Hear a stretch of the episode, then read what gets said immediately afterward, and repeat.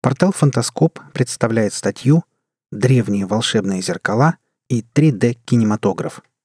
Автор Сергей Маэстро. Читает Олег Шубин.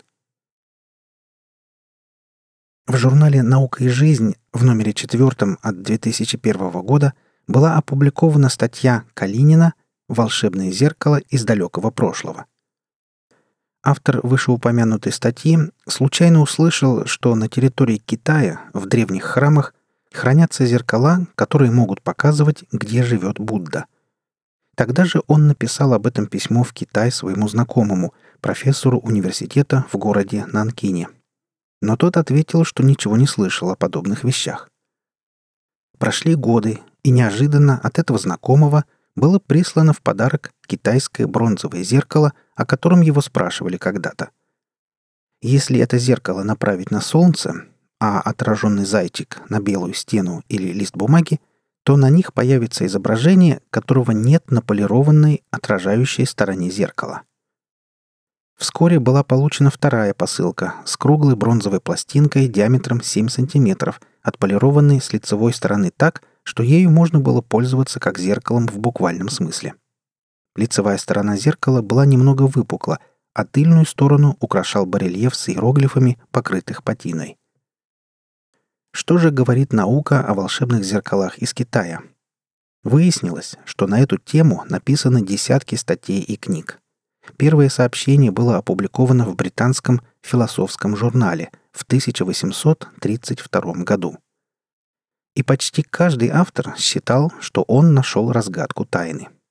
Затем появлялся научный труд с новой версией, как правило, опровергающей предыдущую, и поэтому для большинства ученых магические зеркала остаются загадкой до сих пор. На родине этих зеркал, в Китае, они овеяны славой древних легенд. Одна из них гласит. Однажды жена императора в солнечный день сидела в саду и занималась привычным делом, любовалась собой в бронзовом зеркале. Потом она опустила его на колени. Луч солнца отразился от зеркала на белую стену дворца, и в ярком круге на стене появилось изображение дракона. Рисунок дракона в точности повторял рельеф обратной стороны зеркала.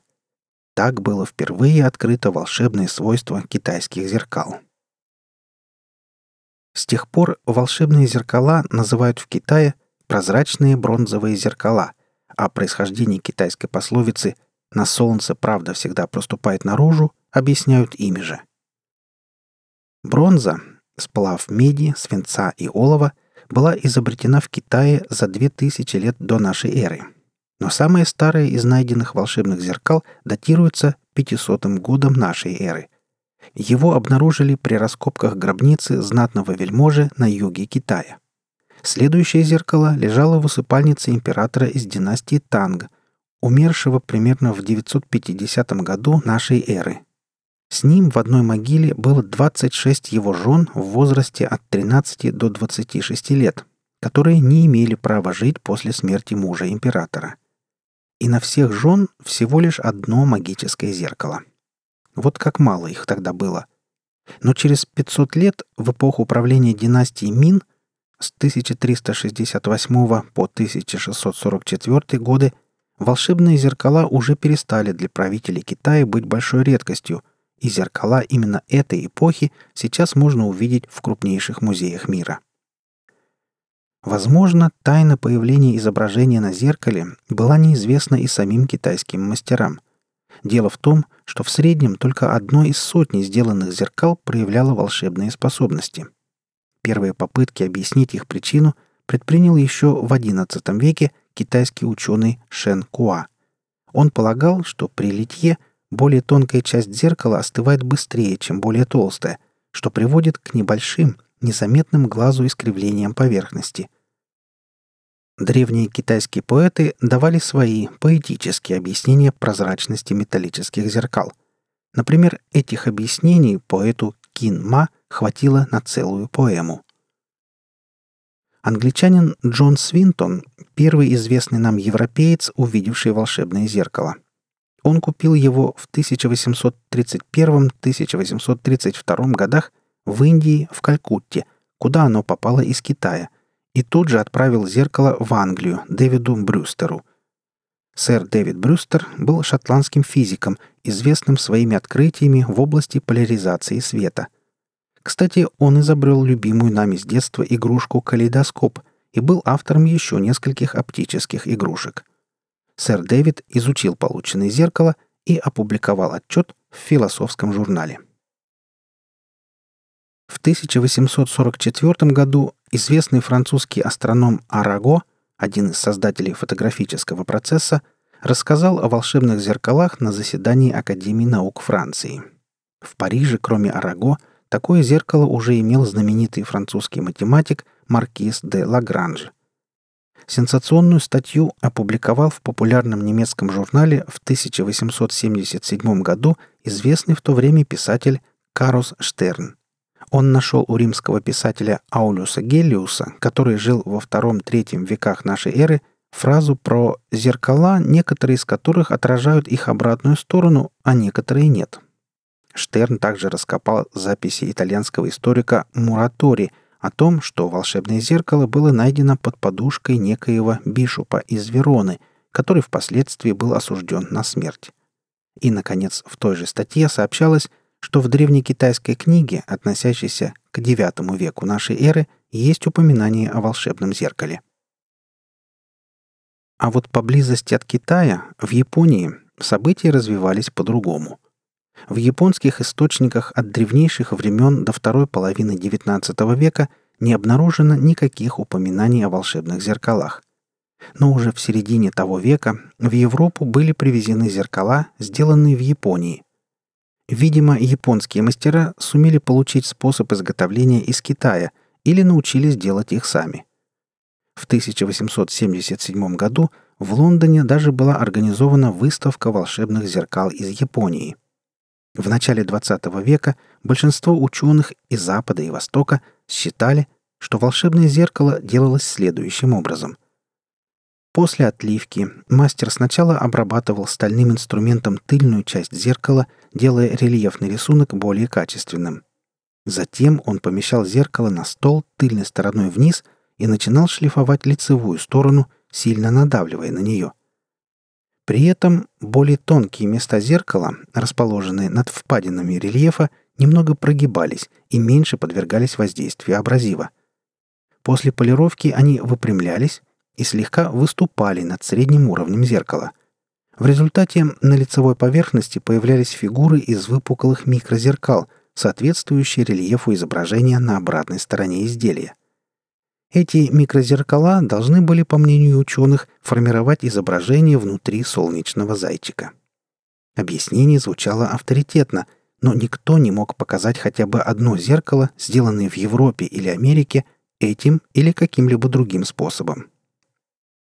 А в Китае уже нашли волшебное зеркало диаметром 52 сантиметра, весом более 12 килограмм и толщиной 1,3 сантиметра. При такой толщине слоя бронзы объяснение европейских ученых выглядело неубедительно. Но не это гигантское зеркало вызвало замешательство специалистов, а то, что обнаружены зеркала, у которых рисунок в солнечном зайчике не соответствовал рельефу на обратной стороне зеркала – Например, в одном буддийском храме хранилось зеркало, на тыльной стороне которого изображена луна, сияющая над морем, а в отраженном солнечном луче на стене храма возникала фигура Будды в цветке лотоса. Новые необычные находки могли вызвать новую волну интереса к зеркалу, но этого не произошло, так как разразилась сначала Первая, а затем Вторая мировые войны – Кроме опубликованной в 1932 году статьи английского кристаллографа сэра Уильяма Брегга, в 20 веке, вплоть до 1958 года, не было никаких сообщений о волшебных зеркалах.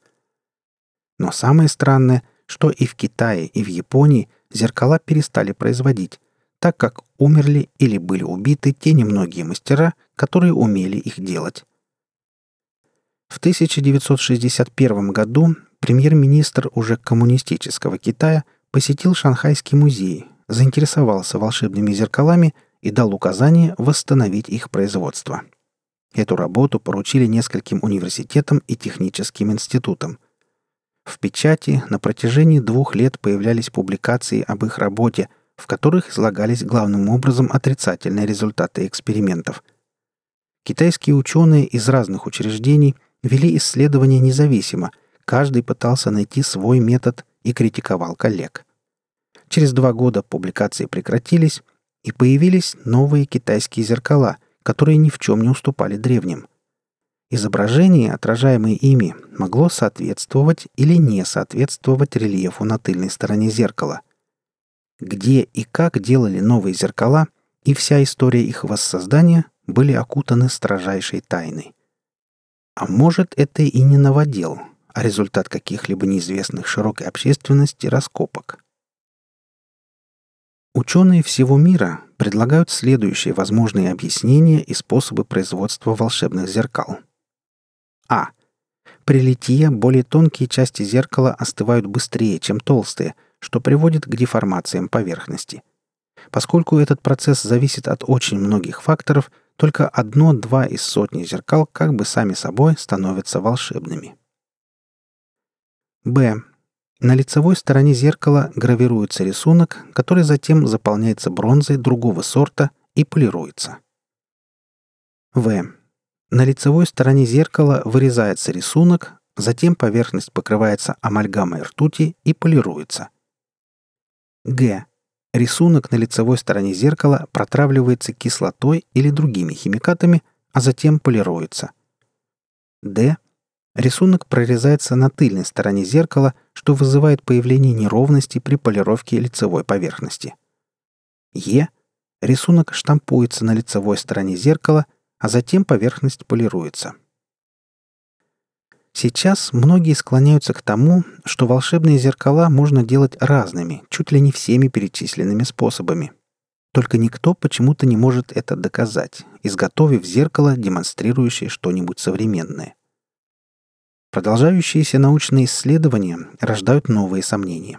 В 1999 году двое ученых – доктора наук Тамилин из Государственного оптического института имени Вавилова и Сайенс из Калифорнийского университета разрезали волшебное зеркало, чтобы проверить, существуют ли неоднородности металла в местах, которые проецируют изображение. Был использован новейший метод выявления структурной неоднородности материала при помощи тонких слоев нематических жидких кристаллов путем наблюдения их в поляризационном микроскопе. Результаты структурных неоднородностей поверхности сечения зеркала выявить не удалось. И, как и полагается в науке, появилась еще одна публикация о волшебных зеркалах.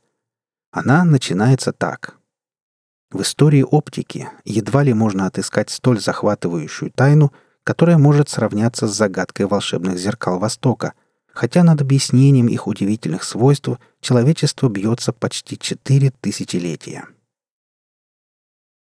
А что же в России?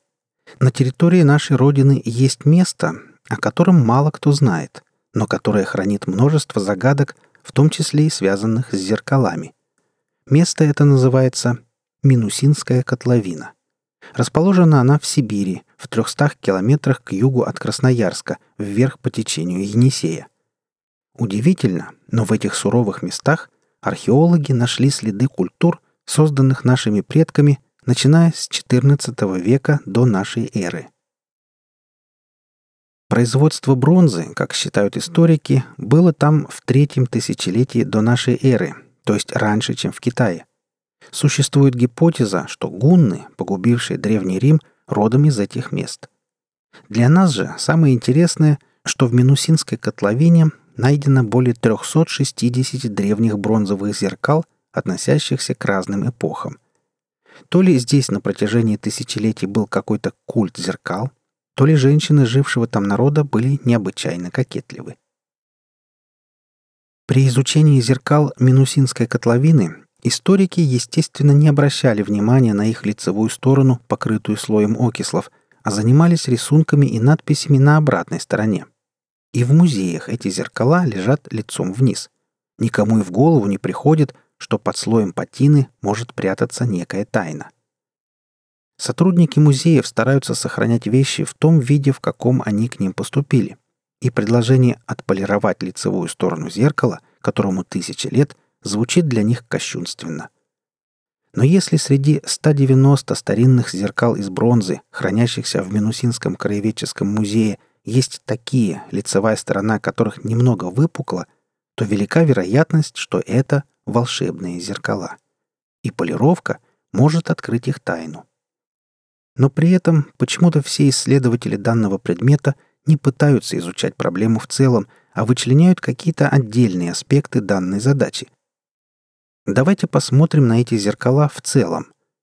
Размер разный, состояние разное, разная толщина и сплавы, но все объединяет одно – некая пипка на тыльной стороне с дырками, как у пуговицы. Иных вариантов, что это способ крепления зеркала, в голову не приходит. Причем в большинстве случаев этот крепеж явно унифицированный и изготовлен по одному стандарту. Тыльная сторона всех зеркал украшена литьем. Одинаковых нет, все зеркала индивидуальны.